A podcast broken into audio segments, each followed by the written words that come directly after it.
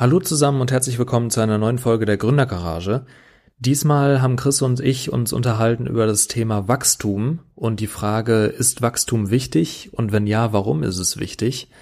Ähm, dabei ist ein sehr interessantes Gespräch zustande gekommen und das wollen wir euch natürlich nicht vorenthalten. Von daher wünsche ich euch jetzt viel Spaß mit der neuen Folge.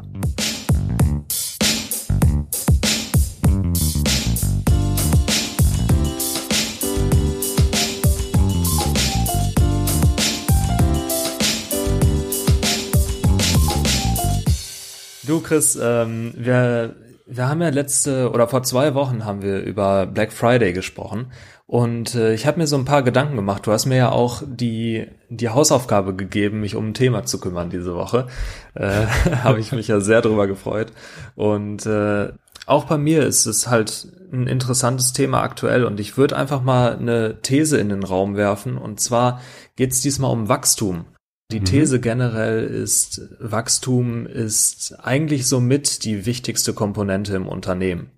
Und ich fände ganz cool, wenn wir uns unter, über die These einfach mal unterhalten würden, mhm. diese Folge. Weil äh, ich sage jetzt nicht, dass ich, dass ich der Meinung bin, dass es, dass die These richtig ist, aber ich fände mal super interessant, deine Meinung darüber zu hören. Weil, also wer, wer dich einigermaßen kennt, der weiß ja, äh, dass mhm. du gern auf so auf so Marketingaktionen irgendwie so so krasse Stunts quasi abfährst ähm, und irgendwie eine coole Marke aufbauen willst, die für was Cooles steht und so weiter. Und äh, über Wachstum sprichst du aber eigentlich relativ selten, sondern du du hast meist eher so diese diese coolen ja, weiß ich nicht, du willst irgendwas, irgendwas Cooles erreichen quasi. Aber um Zahlen geht's dir da meist eher weniger. Und äh, deshalb finde ich es auch super spannend, da mal drüber zu sprechen. Ähm, und ja, ich dachte, fangen wir mal damit an diese Woche. Ja, ich glaube, das ist ein Trugschluss, habe ich das Gefühl. Ähm, ja? Also äh, selbst weil ich, also ich habe mir da selber natürlich ein bisschen Gedanken drüber gemacht, als wir die, äh, die Diskussion gestartet haben und uns überlegt haben, was eben jetzt das äh, Folgenthema sein könnte. Und ich habe mir dann gedacht, so ja, okay, ich denke wirklich selten über Wachstum nach. Das heißt aber nicht, dass mir Wachstum nicht wichtig ist tatsächlich. Mhm. Äh, und ich habe sogar mir ein paar Gründe aufgeschrieben, warum ich es wichtig finde oder warum ich glaube, dass es irgendwie ähm, Sinn macht. Ähm, aber jetzt mal erstmal generell, also über welches Wachstum sprechen wir denn? Also geht es hier um das gesamtunternehmerische äh, Wachstum im Sinne von irgendwie äh, Umsatz, im Sinne von äh, Mitarbeitern, ähm, also wirklich gesamt oder hast du da dir einen äh, ganz speziellen Bereich äh, vorgeknüpft?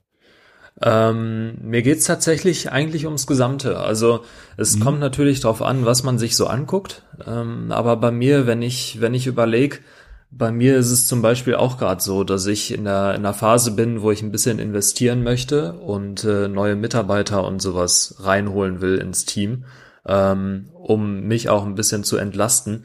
Und äh, einmal, also einmal aus der Perspektive quasi, halt auch als Dienstleister. Da gehört natürlich das, das nötige, der nötige Umsatz zu, damit ich auch erstmal die Investitionen finanzieren kann, aber ähm, eben auch Mitarbeiter und so. Ich finde es aber vor allem aus, aus Umsatzsicht tatsächlich interessant. Mhm. Ja, ich, ich finde Wachstum insofern einfach spannend, weil ähm, Klar, auch wenn man definiert Wachstum ja in der Regel über den, über den Umsatz, aber ich finde vor allem das, was dann daraus resultiert, irgendwie äh, für mich selber unheimlich spannend. Sprich, mhm. also für mich ist die reine Umsatzperformance in dem Sinne dann nicht so wichtig. Ich meine, äh, jeder weiß auch, dass ich jetzt bei, bei FTG zum Beispiel Umsatz nicht wirklich äh, tracke. Also ich habe zwar die Shopify-App auf meinem Handy, ich gucke da aber gefühlt nur einmal alle drei Wochen rein und dann ist es meistens eher, weil ich irgendwie eine SKU-Number suche äh, ja. äh, und nicht, weil ich irgendwie jetzt gedacht habe, so, ach, was ist denn heute, heute irgendwie der Tagesumsatz? Sprich, da bin ich schon immer relativ dankbar über Björns äh, zusammenfassende wöchentliche Report-E-Mails, die ähm, äh, mir da einfach einen richtig guten äh, Rundumschliff geben über die aktuelle Situation. Shoutout an Björn. Ähm, genau, äh, also von von dem her ähm, habe ich mir auch jetzt äh, heute so ein Stück weit überlegt, warum ich denn Wachstum generell gut finde. Mhm. Ähm, und ich habe mir da so ein paar, paar Gründe aufgebaut. Und ich glaube, ein Ding, ähm, vor allem aus einer unternehmerischen Perspektive, mega, mega wichtig, ist halt auch bei uns ein Stück weit Economy of Scale. Um da ja. jetzt mal direkt das erste Buzzword reinzuschmeißen. Sprich, ähm, Economy of Scale heißt ja im Grunde genommen nichts anderes als ähm, quasi durch das Wachstum ähm, ähm, einen ökonomischen äh, Wert zu schaffen. In dem Fall ist es häufig zum Beispiel eine Margenverbesserung äh, oder überhaupt erst eine Margenherstellung. Also ganz, ganz viele Unternehmen haben ja so ein bisschen dieses Henne-Ei-Problem äh, ne, sei es Marktplätze, sei es ähm, äh, andere Bereiche. Und da muss man erstmal eine bestimmte Größe erreichen, um überhaupt irgendwie in eine Art Profitabilität zu kommen. Häufig. Ja. Das ist nicht in jedem Unternehmen der Fall und da sollte man tatsächlich auch nicht faul werden, weil ganz viele sagen halt, nee, ich kann erst äh, profitabel sein, wenn ich irgendwie x Mitarbeiter habe, x Umsatz habe. Das ist häufig nicht unbedingt wahr und ich, ich weiß auch, wie wir da selber ein Stück weit reingetappt sind, aber weil wir als FDG ähm, natürlich auf der Produktionsseite ähm, äh, unheimlich äh, tief verwoben sind, ähm, ist es schon wichtig, weil für mich heißt mehr Produkte produzieren zu können, quasi äh, bessere Produktionspreise erzielen zu können und aber auch ähm, quasi die, das Development ähm, ähm, äh, sage ich mal, besser finanzierbar zu machen gegenüber den äh, Units, die dann gekauft werden. Also man muss sich ja vorstellen, wenn wir jetzt eine Kollektion entwerfen von, sagen wir mal, fünf äh, Stilen, mhm. ja, dann liegt der Aufwand nicht in, sage ich mal, der Quantität, die damit einhergehen, sondern der Aufwand liegt ähm, in der Entwicklung dieser Produkte selber. Und wie viel ich dann nachher kaufe, ist äh, aus der Perspektive fast egal. Also ja. da ist dann Cashflow wichtig, da ist dann irgendwie Absatz wichtig, da ist dann irgendwie Lagerkosten wichtig und so weiter. Ähm, aber von einem reinen Aufwand, um die ähm, Kollektion zu realisieren, ist die Quantität quasi äh, unerheblich. Und was das eben im Grunde genommen dann eben äh, heißt, ist, dass wenn wir jetzt nur 100 Produkte von einem Stil produzieren, wir einfach wesentlich ineffizienter sind, als wenn wir 1000 Produkte von einem Stil äh, machen. Denn der Aufwand, der in die Entwicklung dieses Stils äh, geht, ist halt eben derselbe. Das heißt, Und, du hast quasi äh, Fixkosten sozusagen bei jeder Produktion. Und je genau. mehr äh, Produkte du, du dann eben äh, orderst, desto weiter verteilen sich oder besser verteilen sich diese Fixkosten halt auf jedes Produkt. Genau, also man, man kann quasi sagen, dass, ähm, sage ich mal, eine Kollektion mit irgendwie fünf verschiedenen Produkten, da sitzt meine Designerin so und so viel Stunden dran, da sitze ich selber so und so viel Stunden dran, mhm. da müssen wir mit unseren Suppliern und Produzenten sprechen, so. Und sagen wir mal, das Gesamtpaket ist irgendwie Entwicklungskosten von 5000 Euro für eine Kollektion in Form von mhm. Salaries, mhm. in Form von Stoffen, die eingekauft werden müssen und so weiter und so fort. Und dann ist halt eben die Frage, wenn ich jetzt bei jedem von diesen fünf Produkten nur 100 Stück produziere, sprich 500 Units habe, dann habe ich im Grunde genommen Produktentwicklungskosten von 10 Euro mhm. pro Produkt. Ja. Wenn man das so eins zu eins runterbrechen würde. Und ähm, das ist halt also ein riesen Kostenfaktor tatsächlich, weil das mhm. ist dann mal eben irgendwie der doppelte Produktionspreis, ähm, einfach nur, weil die Produktentwicklung ähm, so aufwendig ist im Vergleich zu den Zahlen, die geordert werden. Wenn ich jetzt aber überall äh, 1000 Produkte kaufen würde, dann habe ich halt eben relativ 1 Euro Entwicklungskosten pro Produkt, was eben die Produktionsmarge in dem Sinne unwesentlich erhöht. Mhm. Und ähm, warum ist das wichtig für mich? Naja, ähm, für mich ist in dem Sinne dann also quasi Wachstum und ähm, der, der, die Umsatzsteigerung ähm, nimmt quasi Druck aus der Leitung und ich hab, bekomme äh, mehr Freiheit und kann quasi mehr Ressourcen oder ein besseres Setup auf, ähm, sage ich mal, ähnlichen Produktionen ähm, verwenden. Und das hilft mir einfach dabei, einen besseren Produktionsablauf äh, ähm, machen zu können. Also wenn ich jetzt mein, ich, ich habe ja immer mein Traumteam hier in Portugal vor Augen, ja, und dieses Traumteam umfasst irgendwie drei bis vier Personen. Und diese drei bis vier Personen äh, äh lohnen sich aber eigentlich nur, wenn man halt eben ein bestimmtes Umsatzziel erreicht, weil es erst dann quasi äh, profitabel ist für uns so ein Team zu haben. Mhm. Ja, Und, verstehe. Äh, das heißt, dass alles davor quasi dann ähm, einfach ja, man mit limitierten Ressourcen quasi versuchen muss, dasselbe Ergebnis irgendwie zu erzielen. Das ist einfach schwieriger. Das heißt, du hast, du hast eigentlich so einen, so einen inneren Antrieb oder eigentlich einen äh, generellen Antrieb, deine Produktionskosten und so weiter zu verringern, beziehungsweise ähm, auch den, den Umsatz äh, zu erhöhen, damit du einfach generell, sage ich mal, dein Team ausbauen kannst vor Ort und viel genau. besser arbeiten kannst. Genau, also mein Motivator ist quasi ähm, Teamaufbau, ja. könnte man tatsächlich sagen. Also das ist mein Motivator für äh, unternehmerisches Wachstum, weil ich halt weiß, okay, wenn wir jetzt die und die äh, Zahlen erreichen, kann ich mir das und das Team leisten. Mhm. Und das wiederum macht meine Arbeit besser, das macht äh, unsere Wertschöpfung äh, besser gegenüber unserer ähm, Partner, mit denen wir äh, die, die Brands äh, zusammen machen. Und ähm, mein, meine Core-DNA ist ja, ich möchte so viel Wert äh, schaffen wie, wie möglich gegenüber unserer, äh, unserer Kunden. Ich versuche mal von dem Bereich, äh, von dem Kundending wegzukommen. Deswegen ja, ja. Schmeiße ich jetzt immer Partner rein, weil ähm, finde ich auch schöner. Ähm, wir in dem Sinne eigentlich kein Dienstleister sind, sondern wir sind Geschäftspartner mhm. äh, und ähm, wollen gemeinsam mit unseren äh, Partnern halt eben äh, die Brands aufbauen. Aber das ist so wahrscheinlich so der größte treibende Faktor. Mhm ich glaube, danach kommt bei mir so ein bisschen, ich habe ja aufgeschrieben, Level-System. Ich weiß nicht, ob das eine gute Beschreibung ist, aber ähm, ich glaube, jeder Unternehmer kennt das so ein bisschen. Man möchte so ein Stück weit in seiner Tätigkeit aufsteigen. Mhm. Ähm, und auch wenn ich das Unternehmer da sind immer relativ ungerne mit einem Spiel vergleiche, weil das würde halt quasi irgendwie ein Stück weit vorausnehmen, äh, dass man das als auch Spiel ansieht und das ja. tue ich nicht. Also da, da ist es mir Dafür ist es dann doch zu wichtig für mein finanzielles äh, Leben, sag ich mal. Mhm. Ähm, aber trotzdem finde ich es schon cool, dass einfach, wenn ich mir den Weg angucke von wie wir, sage ich mal, vor fünf, sechs Jahren mit Nisantari gestartet sind, hin mhm. zu dem, was ich jetzt machen darf und dann hoffentlich das, was ich in der Zukunft machen darf. Und da möchte ich natürlich irgendwie sicherstellen, dass ich so nach und nach irgendwie die Leiter hochkletter. Und zwar gar ja. nicht im, im finanziellen Sinne, sondern einfach nur äh, durch die Veränderung der Tätigkeiten und auch durch das Know-how, was ich dann ähm, along the way quasi äh, sammeln darf. Finde ich, finde ich eigentlich mega cool. Hast du das auch so, dass du dir so konkrete Ziele dann setzt? Oder sagst du einfach, du möchtest irgendwie in fünf Jahren einfach äh, weiter sein? Weil bei mir ist es ja zum Beispiel so, ich habe ja äh, aktuell so das Ziel eigentlich, worauf ich hinaus oder hinarbeite, dass ich zum Beispiel zertifizierter ähm, Facebook-Partner werde. Und dafür mhm. musst du halt einen gewissen Betrag äh, in den letzten 180 Tagen an, an Ad-Spend haben, also an, an Budget ausgegeben. Äh, das sind, glaube ich, aktuell so 440.000 Euro, die du in den mhm. letzten 180 Tagen ausgeben musst. Das heißt ungefähr so 70.000 Euro pro Monat. Und äh, da arbeite ich halt gerade drauf hin. Da bin ich jetzt aktuell noch bei einem, bei einem geringeren Anteil. Ähm, aber es wird halt von Monat zu Monat besser.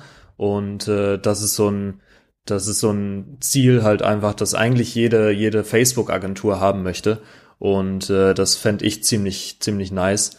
Ähm, und du machst das also einfach, weil ähm, du quasi das Image und die Representation damit quasi für deine Agentur äh, haben wollen würdest oder hat es irgendwie noch einen anderen Benefit?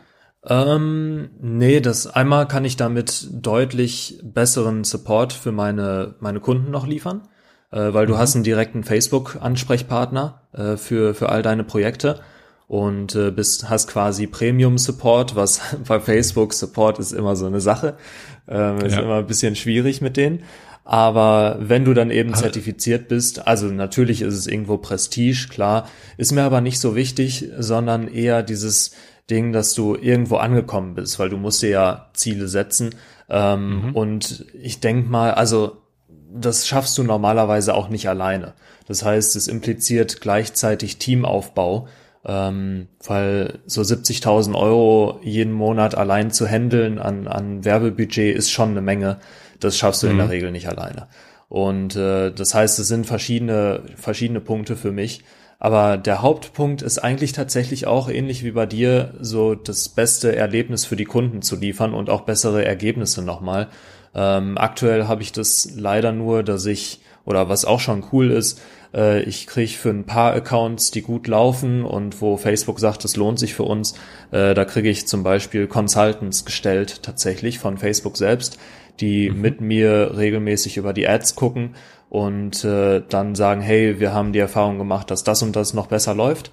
Ähm, und wenn ich mir sowas vorstelle, dauerhaft zu haben für jeden Kunden und mit dem sprechen zu können, wie ich will quasi, äh, das wäre schon eine coole Sache. Und das wird halt mein, mein Angebot sozusagen nochmal vom Wert einfach verdoppeln gefühlt, äh, weil es einfach eine, eine coole Sache ist.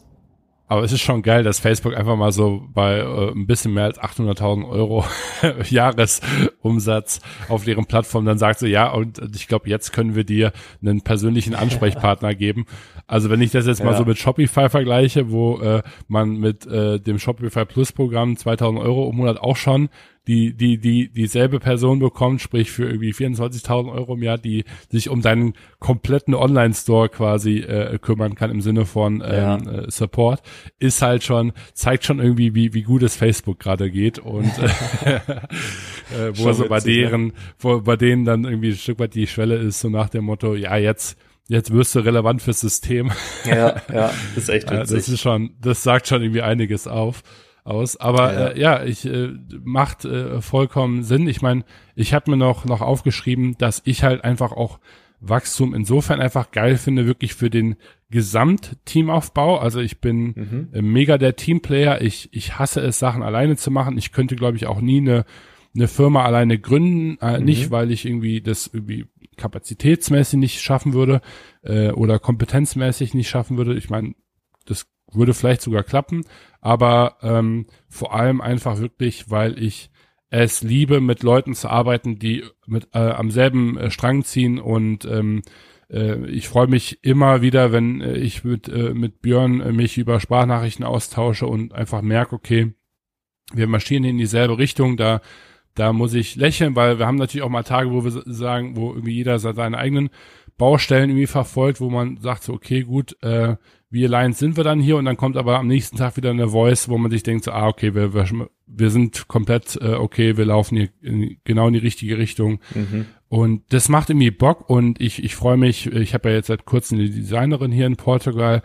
Ich freue mich, wenn, wenn, wenn die kommt, wenn die Ergebnisse zeigt. Ähm, jetzt haben wir ähm, ähm, hier äh, und einer unserer äh, Marken äh, so eine kleine Präsentation machen können mit irgendwie Vorschlägen, wo wir quasi aktiv bei der Produktentwicklung ja, man könnte schon fast sagen, beraten oder wirklich einfach Vorschläge liefern, äh, was einfach unheimlich gut angekommen ist. Und das finde ich halt irgendwie, irgendwie cool, wenn man ähm, mhm. quasi gemeinsam im Team äh, sowas aufbauen kann. Sprich, ich möchte nicht nur das, äh, das Portugal-Team irgendwie äh, vergrößern, sondern ich möchte allgemein, dass das äh, FTG irgendwie eine Teamgröße erreicht von irgendwie 20, 30, 40 Leuten. Das finde ich richtig, richtig geil. Man kennt sich irgendwie äh, persönlich, kennt alle beim Vornamen, ja. ähm, weiß, wo, was alle irgendwie machen, ähm, wo man einfach wirklich so eine ja, mittlere Agenturgröße äh, erreichen würde. Äh, da hätte ich unheimlich Bock drauf, so in den nächsten äh, fünf, sechs, sieben ähm, Jahren. Das wäre so mein Wohlfühlbereich. Ich bin keiner, der sagt, ich muss irgendwie 15 Millionen Euro auf einen Mitarbeiter äh, an, an Umsatz äh, machen, mhm. was so, ne, wie viele Softwareunternehmen arbeiten, sondern ich würde schon irgendwie ähm, klar ein profitables Unternehmen aufbauen wollen, aber eben auch wirklich eins, wo man äh, sich austauschen kann, wo verschiedene Talente äh, irgendwie an Bord sind. Ähm, ja. Und ähm, dann auch wirklich, ja, ein Stück weit irgendwann, das ist so ein, äh, wirklich ein anderer ganz, ganz großer Punkt für mich, ähm, äh, dann in den Bereich zu bekommen, äh, wo man dann auch wirklich mehr an dem Unternehmen arbeiten darf und da auch vor allem die Zeit und Freiheit für bekommt, mhm. als in dem Unternehmen. Ne? Weil so momentan, ich bin so 100 Prozent im Daily Business drin, ja, wenn ich irgendwie ausfall, dann läuft irgendwie nichts in Portugal gefühlt. Mhm. Ähm, und ähm, da möchte ich ein Stück weit von, von wegkommen, einfach damit zum einen das Unternehmen stabiler äh, wird äh, langfristig, aber eben zum anderen eben auch, dass ich mich dann auf Bereiche konzentrieren kann, äh, mich mit unseren äh, Geschäftspartnern zusammensetzen kann, um zu gucken, okay, wo stehen wir gerade, wo wollen wir hin, wie kommen wir dahin und dann wirklich guckt, dass unser Team so gebrieft wird, dass wir ähm, eben dann da ähm, ja Stück für Stück dann eben äh, uns dann drauf hinarbeiten können und mhm. das äh, das, da, das ist eigentlich ein, eines der größten Ziele, die ich innerhalb der ganzen äh, Wachstumsdiskussion tatsächlich habe. Ja, ja, kann ich voll gut nachvollziehen. Also bei mir ist es genauso. Ich finde auch gerade die, die Größe, die du angesprochen hast, so 20 bis 30 Leute, ist eigentlich perfekt. Ähm, ich habe auch immer so die Vorstellung, dann irgendwann hast du dein eigenes Büro, ähm, gehst dann da rein und irgendwie siehst alle deine Mitarbeiter. Das wird schon mir jeden Tag die Motivation geben, einfach äh, wirklich dran zu arbeiten. Und das, das reicht schon. Ähm, deshalb, das finde ich, kann ich, kann ich so unterschreiben. Ähm, und bei mir also wie gesagt, ich, ich arbeite auch dran, ist ja bei euch auch so. Du hast gerade von, von der Designerin gesprochen äh, bei euch. Bei mir ist es mhm. auch so, ich gebe ähm, ich gebe ein paar Sachen jetzt ab, also Webdesign-Projekte, also da mache ich ja vor allem auch die Umsetzung, gar nicht so oft das, das Design, da kümmere ich mich äh, nicht so gerne drum, ähm, sondern lieber dann tatsächlich die Umsetzung von einem Design und äh, ich will aber die, habe ich ja auch schon mal vor ein paar Wochen angesprochen, dass ich eben die Webdesign-Projekte eigentlich nicht mehr so gern selbst machen möchte, so viel, ähm, mhm. sondern mich eben dann um den Aufbau von, von den Ads und so weiter kümmern möchte. Ähm, und dafür habe ich jemanden, der mir da tatsächlich jetzt hilft. Und ich habe auch jetzt seit neuesten äh, jemanden, der oder beziehungsweise die, eine Person, die ähm, mir generell bei, bei Marketing-Sachen einfach hilft. Und mhm. das bedeutet halt für mich auch immer Investitionen und für mich ist es so ein bisschen scary, muss ich auch sagen. Also dann zu wissen, irgendwie weniger bleibt für dich selbst übrig und du weißt noch nicht so genau, wie es läuft und ob das sich irgendwie letztendlich lohnen wird oder nicht. Es macht auf jeden Fall mega Spaß, aber es ist auch so, manchmal denke ich mir auch so, ja, jetzt muss er halt wirklich den Schritt gehen und dann halt mal irgendwie einen gewissen Betrag jeden Monat auf den Tisch legen, äh, der dann eben nicht mehr bei dir landet, sondern zusätzliche ja. Ausgaben sind.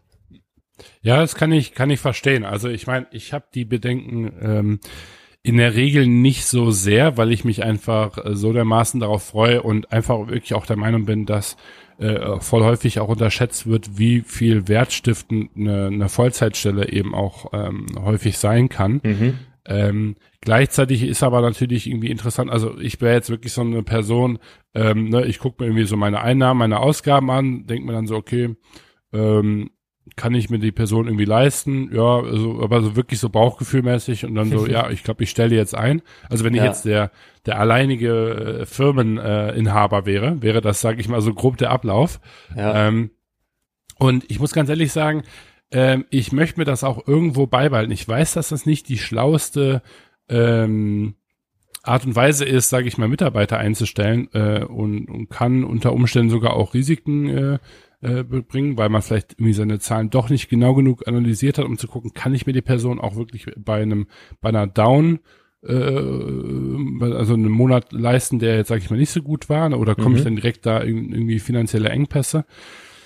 Ähm, und, und dementsprechend wäre meine Frage quasi an dich, ähm, hast du da bestimmte Umsatzziele oder vielmehr auch eigentlich eher Profitziele, weil das äh, Umsatz ist dann relativ irrelevant eigentlich, ähm, je nachdem wie der Profit ausfällt. Aber hast du da irgendwie bestimmte Ziele, wo du sagst, okay, wenn ich das jetzt über drei Monate halten kann, dann hole ich mir eine Person rein oder wenn ich das auf meinem Bankkonto habe, wo ich quasi weiß, ich könnte eine Person ähm, äh, so lange bezahlen, bis irgendwie das Kündigen irgendwie äh, Sinn machen würde oder halt eben äh, durch vertragliche Regelungen, sage ich mal, ähm, vorausgesetzt wäre. Also hast du so quasi, wenn du Mitarbeiter reinholst, irgendwie äh, ein halbes Jahr Gehalt schon auf dem Konto, wo du sagst, okay, also selbst wenn jetzt die nächsten Monate nicht so gut performen, äh, habe ich das Budget da? Oder sagst du einfach nur, nee, ich krieg diese letzten drei Monate habe ich Betrag X bekommen und wenn das weiter so geht, dann ist äh, Mitarbeiter damit finanzieren auf jeden Fall möglich, ohne dass ich irgendwie selber äh, in Schieflage komme. Oder machst du das auch so äh, äh Bauch, Bauchgefühlmäßig? Ähm, ich finde es eigentlich ganz cool, wenn ich es mal so Bauchgefühlmäßig machen würde. Ähm, mhm. Mache ich aber nicht. also bei mir ist tatsächlich so, wenn, wenn ich weiß, okay, ich habe mein, mein Minimum, das ich jeden Monat brauche quasi, um meine Kosten zu decken, ja. ähm, und alles andere geht an Mitarbeiter raus, dann ist es für mich erstmal fein ähm, solange es halt Wachstum fördert. Und bei mir, was ich festgestellt habe, ich mache ja relativ wenig Sales. Also ich mache ja ähm, tatsächlich Werbung für mich selbst und irgendwie mit, mit neuen Marken sprechen und so zu wenig, äh, mhm. eindeutig.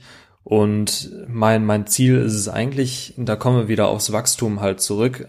Eigentlich ist es generell die ganze Zeit mein Ziel zu wachsen, weiter zu wachsen, mhm. was, was Umsatz, was neue Kunden und so angeht. Ich habe aber gemerkt, dass ich praktisch, wenn ich keinen keinen Sales mache, also nicht versuche, neue Kunden zu akquirieren aktiv, sondern immer nur darauf warte, irgendwie, dass, dass die zu mir fliegen, wie auch immer, ähm, mhm. dass ich dann einfach nicht wachse. Und das ist halt so der, der Hauptfaktor, weshalb ich gesagt habe, okay, ich brauche jetzt jemanden, der mir einen Teil von meiner Arbeit abnimmt. Und die Hoffnung ist, dass ich dann auch so ein bisschen gezwungen werde, einfach äh, neue Kontakte beziehungsweise neue Projekte zu akquirieren, weil mhm. ich einfach diesen diesen Druck habe und dieses okay, ich brauche jetzt eigentlich mehr Umsatz, damit ich auch die Person wirklich finanzieren kann. Weißt ja. du? Und diesen diesen Druck erhoffe ich mir jetzt auch so ein bisschen dadurch. Ähm, einmal natürlich auch irgendwie, also es ist jetzt noch tatsächlich auf Freelance-Basis alles mit, mit den beiden, die mich da unterstützen. Ähm, ist jetzt noch nicht komplett angestellt, weil die auch noch andere Projekte haben. Ähm, aber das Ziel wäre schon, dass ich dann bald sagen kann, okay, ich kann mir eine Vollzeitstelle vielleicht dann auch leisten. Ähm, mhm. Und dann eben muss ich aber auch wirklich neue Projekte akquirieren und das dauerhaft und das irgendwie konstant.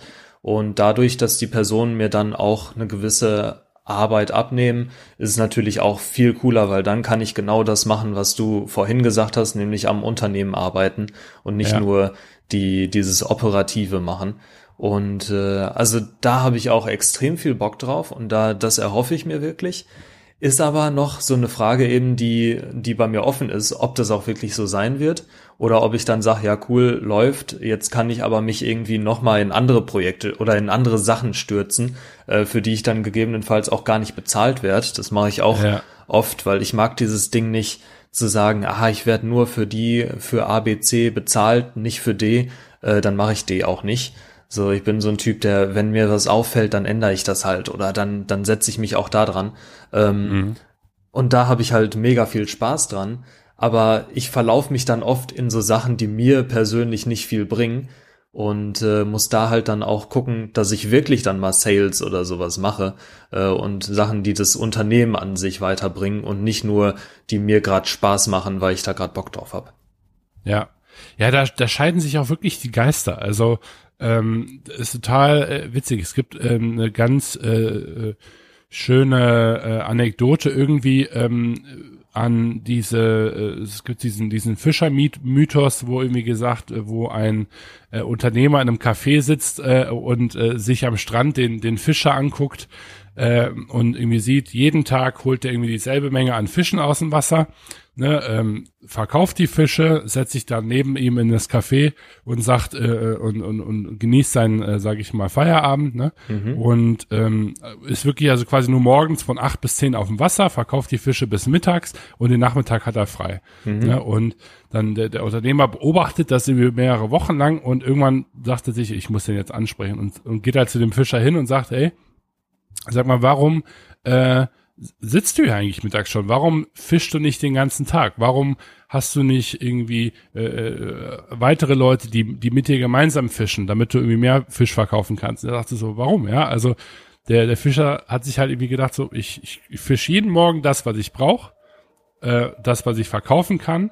Und damit ich quasi genügend Profit habe, ähm, um dann den Rest des Tages mir freinehmen zu können und einfach zu, zu entspannen. Er sagte, warum der ganze Kopfschmerz mit, ich muss länger auf dem Wasser sein, mir Mitarbeiter holen, um danach auch wieder nur Fische zu haben, um, um meinen Lebensabend irgendwie genießen zu können, ja. aber halt einfach ähm, wesentlich weniger, also das, die, die, äh, ich, ich krieg das nicht mehr ganz zusammen leider, aber äh, quasi einfach Vollzeit mehrere Jahre zu arbeiten, damit man sich dann irgendwann zur Ruhe setzen kann, versus mhm. einfach das ganze Je Leben lang Teilzeit arbeiten. Ja. So, so, das war so die, die, der Grundtonus davon. Wenn ich äh, dazu noch einen Artikel finde, dann äh, schicke ich den gerne äh, in die, in die Show Notes, aber das fand ich irgendwie so interessant. Das trifft auch mega häufig auf gerade die Selbstständigen zu, die ja eben diese Limitierung haben ähm, für ich, ich verkaufe meine Stunden irgendwo für einen mhm. möglichst hohen Betrag. Ähm, und dann ist aber immer die Frage, okay, holt man sich eine Person rein oder zwei Personen oder drei Personen? Was, was wächst dann? Wächst dann damit mein Profit? Wächst dann damit die Zeit, die ich frei hätte? Ähm, oder wächst damit nur mein Overhead, meine Verantwortung und ein Stück weit vielleicht auch mein, mein Risiko. Ja. Ne? Und, und ich glaube, das ist so, was sich wahrscheinlich ganz, ganz viele irgendwo ähm, fragen. Und ich glaube, was bei mir so der, der Grundtonus ist und deswegen anstatt im Unternehmen am Unternehmen langfristig arbeiten, ist halt wirklich, ich möchte mich als Unternehmer, das ist eigentlich meine, mein Ziel, mich irgendwann ersetzen können. Also ich mhm. möchte irgendwann ersetzbar werden in dem Unternehmen. Und zwar nicht, weil ich keinen Wert mehr dazu leiste, sondern weil ich mein Unternehmen oder unser Unternehmen quasi so aufgebaut habe, dass es auch, sag ich mal, alleine funktioniert. Mhm. Also das wäre für mich auch ein Stück weit die Definition von Erfolg tatsächlich. Wenn ich irgendwann ja. ähm, in, in, in drei, vier, fünf, sieben, acht Jahren sagen kann, wenn ich jetzt einen Unfall haben sollte oder wenn ich auf einmal von den einen Tag auf den anderen keinen Bock mehr habe, der, der, mein Unternehmen ist gesichert. Es mhm. müssen keine Jobs gekündigt werden. Ähm, es würde nach wie vor äh, quasi ganz normal weiterlaufen können. Das wäre für mich, äh, sage ich mal, Erfolg. Und das ist ja das, was Selbstständige, wenn sie dann eben selbstständiger Freelancer bleiben, eben ja nie erreichen. Ja. Was ich jetzt nicht wertend meine, sondern es ist einfach nur ein Fakt. Ja, ja, ne? auf jeden Fall. Aber finde ich, finde ich interessant, weil, also so weit denke ich gar nicht wirklich, weil ich habe immer, ich hätte immer Bock, glaube ich, daran weiterzuarbeiten. So, also ich, ich hoffe auch nicht, dass es irgendwann mal so weit sein wird, dass man irgendwie nicht mehr arbeiten kann oder so, ähm, weil mir macht es ja Spaß an sich. Und ähm, da, also da denke ich gar nicht so drüber nach, aber tatsächlich ist es so, dass ich irgendwann mal Lust habe oder mein, mein Endziel sozusagen wäre es zu sagen, irgendwann, heute habe ich Bock zu arbeiten und mhm. morgen mache ich dafür aber frei. So, dass ich, ah, ja. dass ich einfach sagen kann, okay, heute arbeite ich oder ich arbeite aber auch nicht und äh, ich esse heute den ganzen Tag nur, keine Ahnung. Heute, ja. heute nur Netflix. Weil, also, das, das ist für mich so dieses, dieses unternehmerische Freiheit, ähm, mhm. irgendwann zu sagen, okay, ich mache jetzt, was ich will, ähm, und trotzdem vielleicht, also das kann auch Arbeit sein. Ich kann auch happy sein, wenn ich vielleicht sieben Tage die Woche arbeite, ist für jeden auch anders. Ja. Aber ich entscheide mich bewusst dafür, was ich halt jeden Tag mache und wie ich meine Tage gestalte. Und das finde ich halt, genau. das finde ich so Endstufe für mich. Ja, da kommt man wirklich auch in die Definition von von äh, Freiheit irgendwie auch rein, äh, wo ich äh, das auch zu 100 Prozent unterschreiben kann. Also wo man wirklich sagen kann, Freiheit ist quasi als Unternehmer oder auch Selbstständiger irgendwann ähm, eine Tagesform zu erreichen, wo der Kalender einem nicht schon das, was man heute macht, vor äh, diktiert. Mhm, ja. ja. also wo das nicht schon so einfach durch äh, die aktuelle Position in einem Unternehmen irgendwie äh, vordefiniert ist. Ne? Weil das ist halt momentan der Fall. Also selbst wenn ich mich jetzt bei FTG danach fühlen würde und sagen würde, so, oh, ich glaube, mir ist jetzt irgendwie eine Woche lang nach Customer Support und da richtig geil irgendwie was, mhm. was Cooles aufbauen und so weiter. Das könnte ich zwar denken, ich könnte es aber nicht machen. Ich hätte ja. nämlich nicht die Zeit und ich müsste dafür andere Sachen fallen lassen, die wahrscheinlich gerade wichtiger sind. Mhm. Ja, und dementsprechend, also ich möchte das gar nicht so negativ ausdrücken, bin ich da ja momentan total befangen. Also ja. ich habe ja quasi relativ wenig Freiheit eigentlich. Was nicht so schlimm ist für mich gerade, weil das ist quasi äh, die Grund-DNA von Unternehmen aufbauen. Da machst du halt eben nicht nur das, was du willst, sondern du musst halt ja wirklich auch all den Mist machen, worauf man eben keinen Bock hat. Ja, denke ich auch. Um halt dann eben irgendwann im Optimalfall äh, in einem Bereich zu landen, wo man sich das eben zumindest teilweise aussuchen kann. Ich denke mal, mhm. da wird es immer noch ein Stück weit Grundverantwortung ähm, geben, aber das, genau das ist halt so ein bisschen der Bereich, wo ich hingehen möchte, dass ich mich wirklich einfach hinsetzen kann, Anfang der Woche meinen Jour fix irgendwie mit meinen Teamkollegen mache und gucke, mhm. okay, ist jeder versorgt und mir dann eben gemeinsam mit zum Beispiel unserem Management überlege und sage, okay, was wollen wir als nächstes angehen? Mhm. Ne, wie ja. glauben wir, unser Unternehmen voranbringen zu können? Und momentan ist es eigentlich eher so, äh, ich habe morgens um, um acht Uhr schon den Stoffabholtermin äh, in, in Braga, danach fahre ich äh, zur Produktion, dann höre ich, dass ähm, irgendwie die Fotoshooting-Samples äh, delayed sind und fahre dann dahin. Also ich arbeite momentan eigentlich nur nach irgendwie Triggern oder Sachen, die mhm. irgendwie passieren und ich muss es lösen. So, also ja ähm, deswegen bei mir auch momentan so Termine machen, kann ich halt voll vergessen. Mhm. Also wenn mir halt Leute sagen so, ja, wann hast du denn nächste Woche Zeit, sage ich immer, momentan bin ich mega flexibel, weil ich kann irgendwie meinen Tag darum herum planen, aber ich habe auch keine Ahnung, wie mein, was in meinem Tag passiert, weil je nachdem, ob der Stoff halt eben dann rechtzeitig kommt oder nicht, muss ich halt meinen ganzen Plan umschmeißen. Mhm. Ne? Und also ich habe halt total wenig Planbarkeit gerade. Und das macht's unheimlich ähm, schwierig. Und ich glaube, das ist so einer der, der größten Faktoren für mich, dass ich irgendwann wieder in so ein, in eine Phase reinkomme, wo ich diese, diese Freiheit ein Stück weit zurückgewinne und wirklich mich auf das konzentrieren kann, wo drin ich gut bin, auf das konzentrieren kann, wo ich für mein Team und für meine Shareholder möglichst großen Wert liefern kann.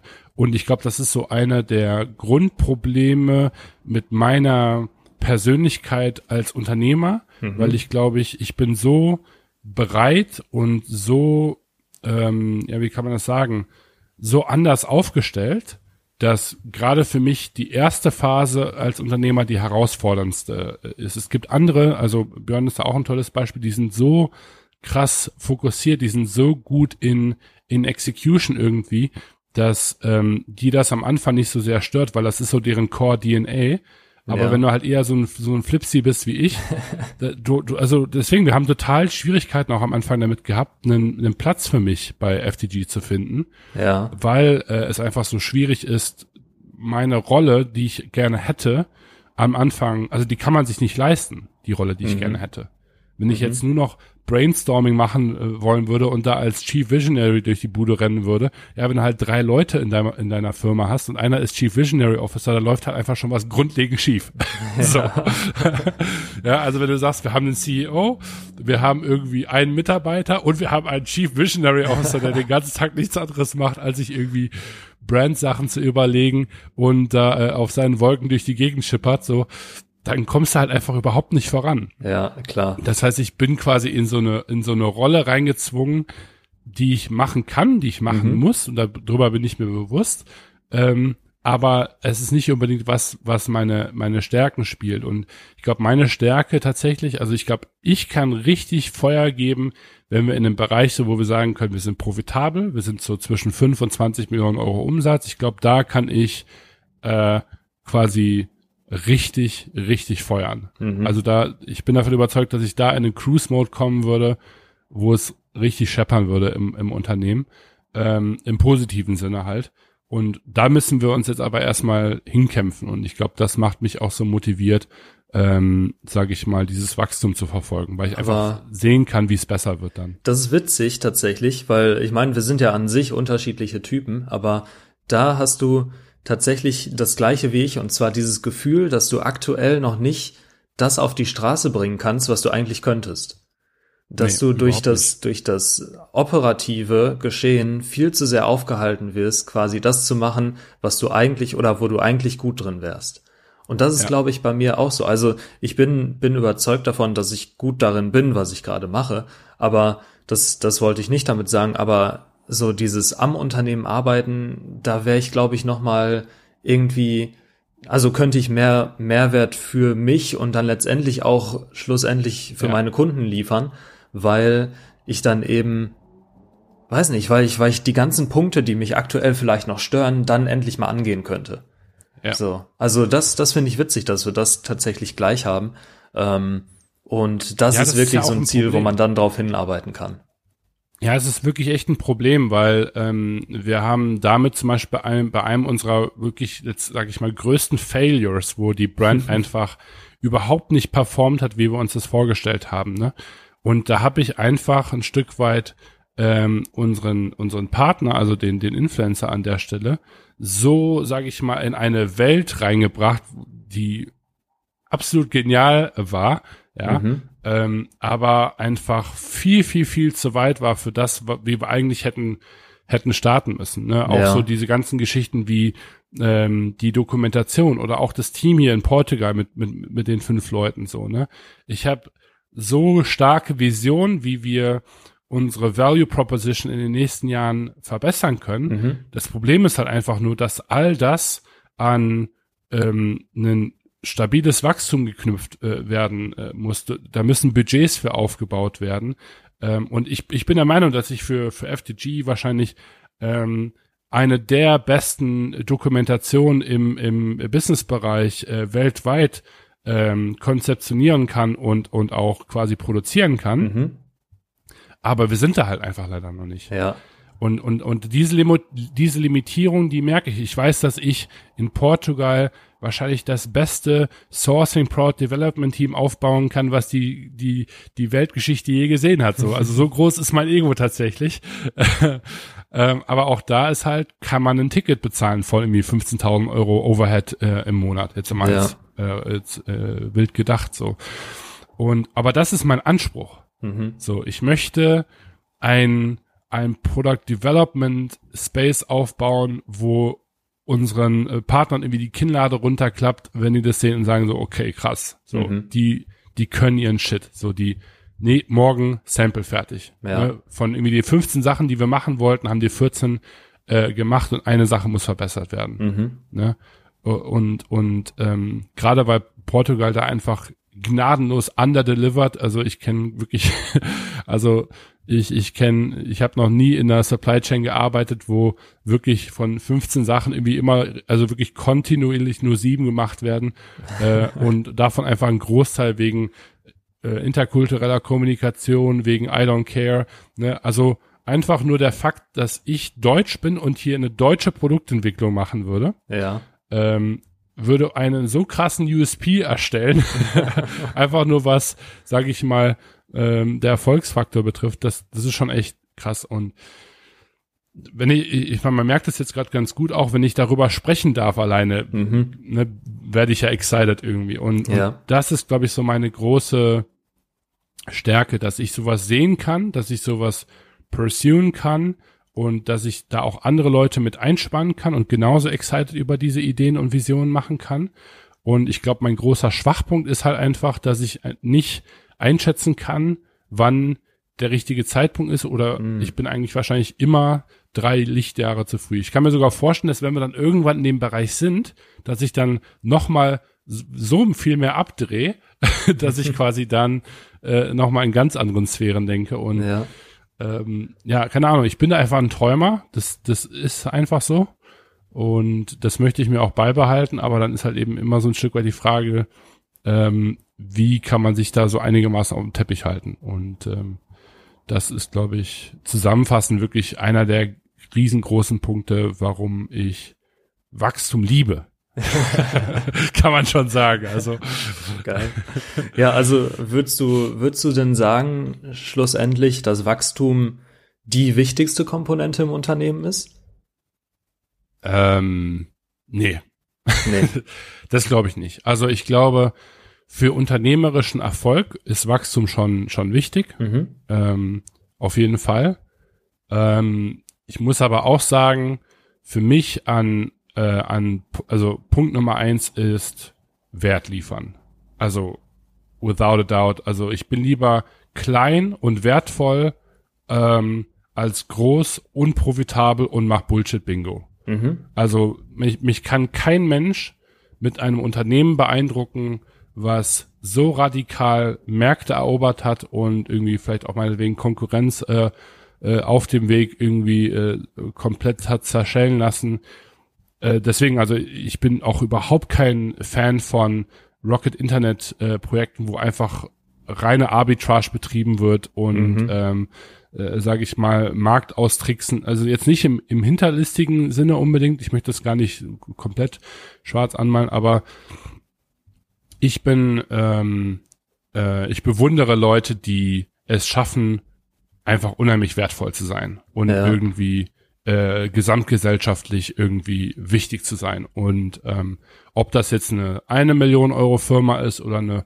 100 Millionen Euro Firma ist, völlig egal. Mhm. Aber ähm, das ist mir schon schon schon wichtig, wenn man irgendwie Emotionen ähm, äh, verändern kann, wenn man irgendwie Industrien ähm, als Leading Example irgendwie disruptive umkrempeln kann.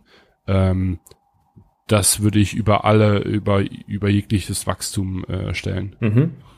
Okay, ja, interessant, weil also das, das Weil wenn mit einer Million nicht wertvoll ist, ist es auch mit zehn Millionen nicht wertvoll. Also so, das verändert sich ja mit Wachstum nicht. Ja, das, das stimmt.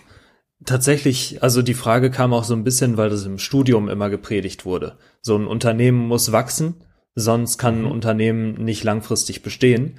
Ähm, würde ich auch zum Teil, glaube ich, tatsächlich immer noch unterschreiben. weil ich glaube, wenn du, wenn du immer auf der Stelle stehst, ist es auch nicht gut. Ähm, aber ich glaube auch, genau wie du, Wert stiften ist eigentlich so mit das Wichtigste, weil daraus ergibt sich Wachstum automatisch. Eben, ja, genau. Das auch genau Profitabilität und sowas. Also wenn Richtig. du genug Wert lieferst, dann kannst du hohe Preise verlangen, dann kannst du äh, profitabel sein bis zum geht nicht mehr und äh, wächst eigentlich automatisch, wenn du gut in dem bist, was du eben tust. Genau, also Wachstum muss ein Ergebnis deiner Exekution sein eigentlich. Mhm, und, ja. und deiner und deiner und deiner Wertschaffung irgendwie. Also deswegen sage ich ja, also Wachstum mega geil, ja. Also finde ich richtig gut, weil ich weiß, wenn ich wachse, ist das, was innen drin passiert, genau das, was ich haben möchte. Mhm, ja. Also, oder andersrum gesagt, wenn ich das schaffe, was ich mir vornehme, ist Wachstum ähm, quasi unumgänglich. Mhm. Also das, das muss damit einhergehen. Es geht ja. gar nicht ohne, ohne Wachstum. Und das ist aber wichtig, weil, weil viele sagen halt, ich möchte irgendwie in zwei Jahren auf 10 Millionen Euro kommen. Ja, das macht, das haben, das kann irgendwie jeder denken, mhm. aber fast keiner denkt, wie komme ich in zwei Jahren überhaupt auf meine 10 Millionen ja. Euro? So, weißt du, und da denke ich mal einfach so, ja, das ist halt irgendwie ein bisschen, ein bisschen kurz gedacht. Und ganz ehrlich, ich bin da ja leider eben auch schuldig, dass ja, ich, ich auch. Eben, ich heb auch meine Hand. Äh, überlege. Ähm, ich überlege ja auch nicht, wie komme ich auf äh, äh, wie komme ich dahin, um das Team zu haben, sondern ich bin eher so derjenige, der sagt, ich will, ich will, ich will dieses Team. Ja. So. ja, und ich glaube, der einzige Grund, warum wir da hoffentlich hinmarschieren, ist halt ein Stück weit, weil ich das so bei mir in meinem, in, in, in meiner Weltanschauung, sag ich mal, ähm, zementiert habe, mhm. dass wir da halt eben unweigerlich drauf zumarschieren. Also man sagt ja auch selber, dass das, was man sich irgendwie vor Augen hält, äh, und das, was man sich quasi, ähm, was man sich abends, sage ich mal, imagine, dass man da irgendwie ultimativ hinkommt, weil all das, was man täglich angeht, was man täglich überlegt, quasi ähm, dass äh, dass ein, ein Minischritt da dahin ist. Mhm. Ne? Ähm, und äh, so dieses self-fulfilling prophecy irgendwie auch äh, ja. äh, aktiv, sag ich mal, zu, zu gestalten. Und, und ich glaube da wirklich dran, ähm, und ähm, ja, am Ende, ich habe mir noch zwei Sachen aufgeschrieben, ist ein, äh, ein Stück weit Wachstum für mich auch insofern interessant, weil man irgendwie Impact schaffen kann mhm. und so ein Stück weit dieser Legacy-Gedanke, der direkt an Ego geknüpft ist. Mhm. Also ich kann mir auch nichts vormachen, so nachher 20, 30 Mitarbeiter zu haben, äh, Wachstum XY und irgendwie profitabel zu sein und so weiter. Ähm, das würde ich mir schon irgendwie auch gerne so auf mein CV schreiben wollen. Ja. Also auch alleine schon deswegen, weil ich damit zeigen wollen würde, dass es auch andere Wege neben äh, irgendwie erfolgreichen Studium gibt und so weiter und so fort. Also mhm. weil, weil ich auch immer da noch getrieben bin, weil ich habe auch auch heute noch Freunde, die die sagen so boah ja, also wenn das mal irgendwie nicht klappt in den nächsten paar Jahren, wirst du das noch bereuen, dass du kein Studium hast. Ne? Ja. Äh, und und da muss ich echt sagen so boah, allein dass ich mir das schon immer wieder noch anhören darf, ist halt so ein Antreiber irgendwie, dass ich das irgendwie, sage ich mal, zum Funktionieren bekomme. Ähm, und ähm, ja, ich, ich würde es irgendwie einfach cool finden, äh, also Impact jetzt auch, ähm, Leute im Unternehmen für was begeistern zu können. Mhm. Also ja. ne, ähm, irgendwie vielleicht gesellschaftlich was zu verändern, weil man irgendwie zeigt, es ist so möglich oder ähm, das funktioniert, ne? Oder das muss nicht gemacht werden. Ähm, vielleicht sogar auch Social Impact äh, ultimativ. Da sind wir, glaube ich, noch sehr weit von entfernt. Ähm, und ich weiß auch nicht, ob wir da jemals hinkommen. Ähm, aber es, also irgendwie die Gesellschaft zu prägen, das Wirtschaftssystem zu prägen, ist schon auch echt ein Grundanliegen von, von mir, auf jeden Fall. Mhm. Und da ist mir auch egal mit welcher Größe. Aber je größer man natürlich ist, desto eher wird man da, da ernst genommen. Und das, ja, ähm, ja würde ich schon gerne sehen wollen. ja, spannend. Also ähm, ich, ich finde es super interessant, halt so mal deine Meinung dazu zu hören. Und tatsächlich äh, stimme ich dir in vielen Punkten zu. Also wir, wir überschneiden uns da ganz gut. Ähm, auch gerade, klar, das mit dem Ego kann ich auch nicht abstreiten. Ähm, natürlich ist es geil, wenn du dann eben in dein Büro kommst und da sitzen 20 Mitarbeiter von dir. Ähm, das, das macht Spaß einfach. Aber das ist natürlich auch so ein, so ein eigener Boost auf jeden Fall. Ähm, aber trotzdem ist es nicht der, der Hauptpunkt, sondern halt einfach dieses, also es macht natürlich auch generell, es macht Spaß, einfach zu wachsen, glaube ich. So, das ist, äh, es gibt, gibt tatsächlich viele auch, wie du schon angesprochen hast, Freelancer, die nicht so diesen, dieses Wachstum bestreben haben. Ähm, und ich musste ja auch erstmal, ähm, auch erstmal spüren, dass es nicht dass man nicht von, von Grund auf wächst, einfach so, mhm. äh, sondern auch viel kommunizieren muss und so. Selbst, ich meine, selbst wenn in deinem Unternehmen alles richtig läuft, du stiftest Wert, aber keiner weiß, dass du Wert stiftest, sozusagen, mhm. bis auf deine aktuellen Kunden oder Partner, dann, äh, wenn sonst keiner erfährt, dann ist es halt auch, also wächst du auch nicht. Ne? Deshalb, also da, da musste ich auch äh, erstmal feststellen, dass es halt, irgendwie auch ein bisschen mehr dazugehört, als einfach nur tatsächlich das zu machen, was du immer machst. Und ähm, deshalb finde ich es aber gerade auch so eine spannende Zeit, wenn du dann mal wächst und wenn sich neue Dinge ergeben und du investierst in neue Mitarbeiter oder so, dann äh, das ist schon ist schon eine spannende Zeit und fühlt sich auch irgendwie gut an. Und ja. äh, deshalb ich ich bin jetzt mal gespannt, wie es wie es weitergeht. Ähm, aber ich denke, damit haben wir die Frage auch ganz gut oder die These ganz gut besprochen. Von daher äh, können wir damit auch in, in den Sonntag starten, beziehungsweise für euch in die neue Woche, glaube ich. Genau. Und vor allem auch mal endlich mit was Positiven. Äh, ja. Äh, geht so viel, es ist gerade so viel Scheiß unterwegs äh, ähm, und ähm, ja, dementsprechend ist das ein Thema, was äh, äh, auch mir tatsächlich so ein Stück weit die Woche verwässert hat, weil das äh, von all den Themen, die ich diese Woche hatte, war, war Wachstum in dem Sinne keins davon. ähm, und ähm, habe mich jetzt auch gefreut, mich damit ein Stück weit ähm, abholen zu können.